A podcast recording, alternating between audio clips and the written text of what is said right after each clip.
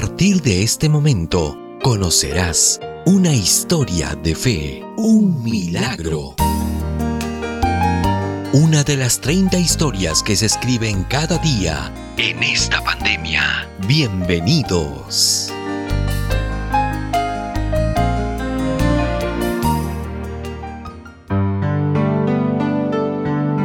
Un cántico, una oración, un milagro.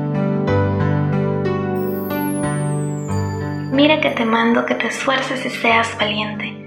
No temas ni desmayes, porque Jehová tu Dios estará contigo en donde quiera que vayas. Josué 1.9. Es uno de mis versículos favoritos que me ha sostenido y me sostiene a cada paso que, que doy en esta vida. Mi nombre es Yulisa Quiroz. Actualmente asisto a la iglesia Villunión. Estoy cursando mi último año de psicología y soy superviviente de cáncer. Yulisa fue motivo de oración entre sus compañeros de la Universidad Peruana Unión. Ella enfrentaba una situación muy difícil.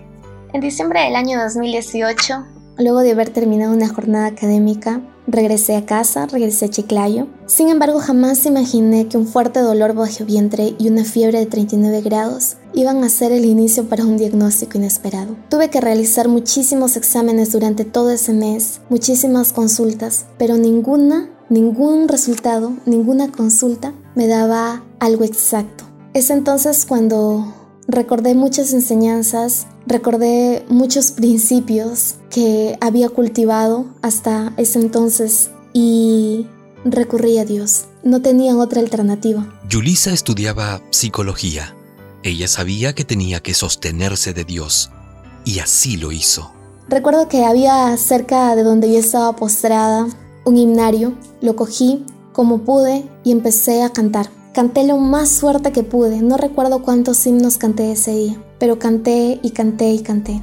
Y Dios respondió mis oraciones, mis cantos me respondió. Fue una manera de decir, Dios mío, ayúdame. Tuve la noticia en ese entonces de que me iban a trasladar a un hospital más especializado a la ciudad de Lima. Dios utilizó a un tío que es médico y gracias a él pude ingresar a un hospital más, más especializado. Cuando ya estuve en el hospital, inició nuevamente las pruebas, iniciaron nuevamente la frustración porque no sabíamos, no sabíamos nada.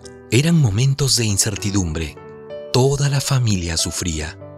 ¿Cómo reaccionarías si alguien cercano a ti fuese sorprendido por una enfermedad como el cáncer? Mamá, quien fue la persona que, me acompañó durante todo mi proceso, Dios le dio la fortaleza para que ella pueda atravesar cada segundo conmigo. Porque la, la, situación, la situación fue realmente trágica y como yo siempre digo, fue una situación sin anestesia. No hubo preparación. A nadie creo que nunca nos preparan o nos enseñan cómo actuar frente a, a una situación así. Pero así como venían las pruebas, también aparecieron muchos milagros. Ya en el hospital me internaron rápidamente, me calmaron el dolor, me calmaron la fiebre, pude estar un poco más tranquila. Me hicieron muchos exámenes, muchos procedimientos, uno más doloroso que otro. Es allí donde me dan mi diagnóstico y me dicen tú tienes un cáncer de células germinales con metástasis pulmonar. Realmente fue un, shock, fue una situación bastante, bastante fuerte. Mi mamá lloró, yo lloré, la familia lloró, los amigos lloraron, pero tenía siempre esa esperanza y tenía siempre ese sentir de que Dios estaba ahí conmigo. Yo le decía siempre a mamá, mamá, estoy mal, tengo cáncer, pero no importa, hay que seguir. Nosotros vamos a seguir alabando a Dios. Siempre tenía ese pensamiento. Si me tengo que ir de este mundo, pero me tengo que ir alabando. Y me tengo que ir, pero me tengo que ir con Dios.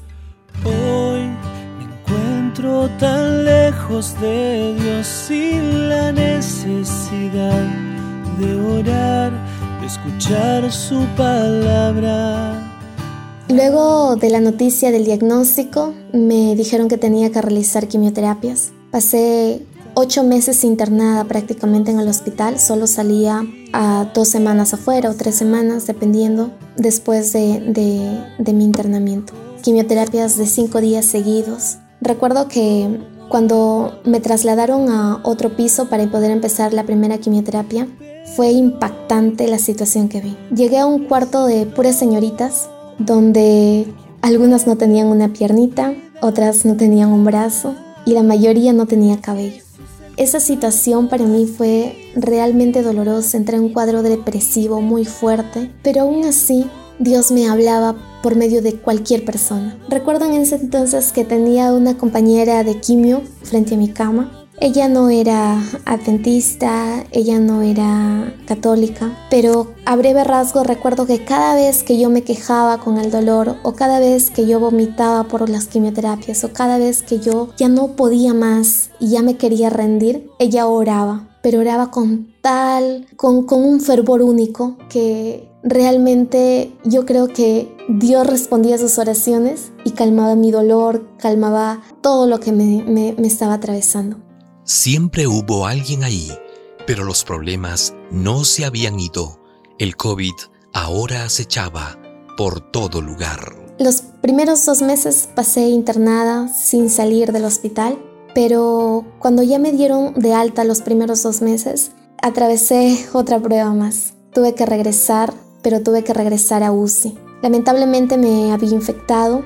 Un paciente oncológico es de mucho cuidado. Mi situación se había complicado. Los doctores le dijeron a, mi tío, a mi mamá, le dijeron, oremos. Eh, Julie tiene 5 de hemoglobina, sus plaquetas están súper bajas, está ahorita hipotensa, está atravesando también un cuadro de neumonía y la situación se complicó.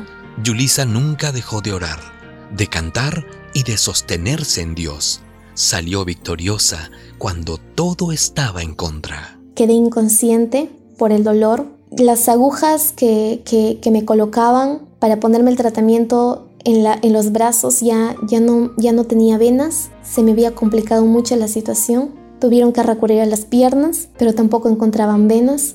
Por la desesperación me tuvieron que poner un catéter, catéter venoso central en la parte del cuello y es por ahí donde yo recibí tratamiento algo de 15 días más o menos en UCI. Estaba inconsciente, ya no sabía si yo iba a despertar. Yo escuchaba, estaba inconsciente, pero yo escuchaba todo lo que pasaba a mi alrededor. En, ese, en, ese, en esos 15 días que, que me tocó estar inconsciente, yo recuerdo que no tenía fuerzas para nada más, pero de vez en cuando oraba y de vez en cuando cantaba también.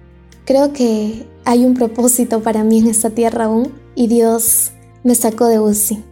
Salí de UCI victoriosa, me tuvieron que poner muchísimo medicamento, pero pude, pude salir. Estar al borde de la muerte siempre es motivo de reflexión para cualquier ser humano, independientemente de la edad que tengas. Tomas conciencia de lo frágiles que somos. Luego de haber pasado por esa situación, seguí con mi tratamiento, pasé otros, otras, otras pruebas más, regresé a UCI en mi última quimioterapia también, mis defensas otra vez habían bajado, pero de todo lo, lo que vengo a contarles, de todo lo que les estoy comentando, hay algo que me he dado cuenta y es de que no estamos solos. Dios responde nuestras oraciones. A veces no podemos por la situación quizás hacer una oración de una hora, dos horas, pero con lo que tú puedas, si estás postrado en cama, si estás en, caminando en la calle o donde sea que estés y puedes clamar o puedes orar por alguna situación, hazlo, porque Dios sí responde oraciones y yo soy prueba de ello. La vida corre con el tiempo y en cada estación llama al corazón. Hoy por hoy puedo decir que soy un superviviente de cáncer. Actualmente aún sigo eh, en observación por la metástasis pulmonar porque mi cáncer había saltado a mi pulmón. Sigo en observación. Pero estoy feliz porque tengo a Cristo en mi corazón. En cada paso que doy de mi día, en cada, en cada situación que me toca atravesar, realmente es tan agradable porque he aprendido a apreciar y a valorar cada minuto, cada segundo de esta vida. Quizás el propósito por el cual aún sigo es porque con mi historia puedo, puedo ayudar a alguien más. Si tú estás pasando por una situación similar a la mía o por cualquier otra situación que, que esta vida te ha puesto en el camino, permíteme decirte que a pesar de que no te importe las cosas materiales, que no te importen las cosas de este mundo, porque sí he aprendido algo, cuando tú dejas a Dios que Él luche tus batallas por ti, toda la situación se va a resolver. Todo el proceso que vas a atravesar se va a resolver. Bueno, espero que les haya ayudado y esta es mi historia. Para nosotros, ha sido tan impactante como para ti conocer cada una de estas historias. Agradecemos a Dios porque personas como Yulisa nos muestran el lado que no conocemos, las historias no contadas, lo que la mayoría no sabe de esta pandemia. Fueron 30 historias, pero mientras terminamos esta temporada, se escriben muchas más que si Dios quiere, nos encargaremos de mostrar. Bendiciones. Hasta pronto yo sé que amas y salvas Hemos presentado Historias de Fe, Milagros. Esperamos sinceramente que este testimonio sirva de inspiración para tu vida. Búscanos en las distintas plataformas digitales de podcast como Historias de Fe Escríbenos a historiasdefe.adventistas.org. Este fue un mensaje de tus amigos adventistas.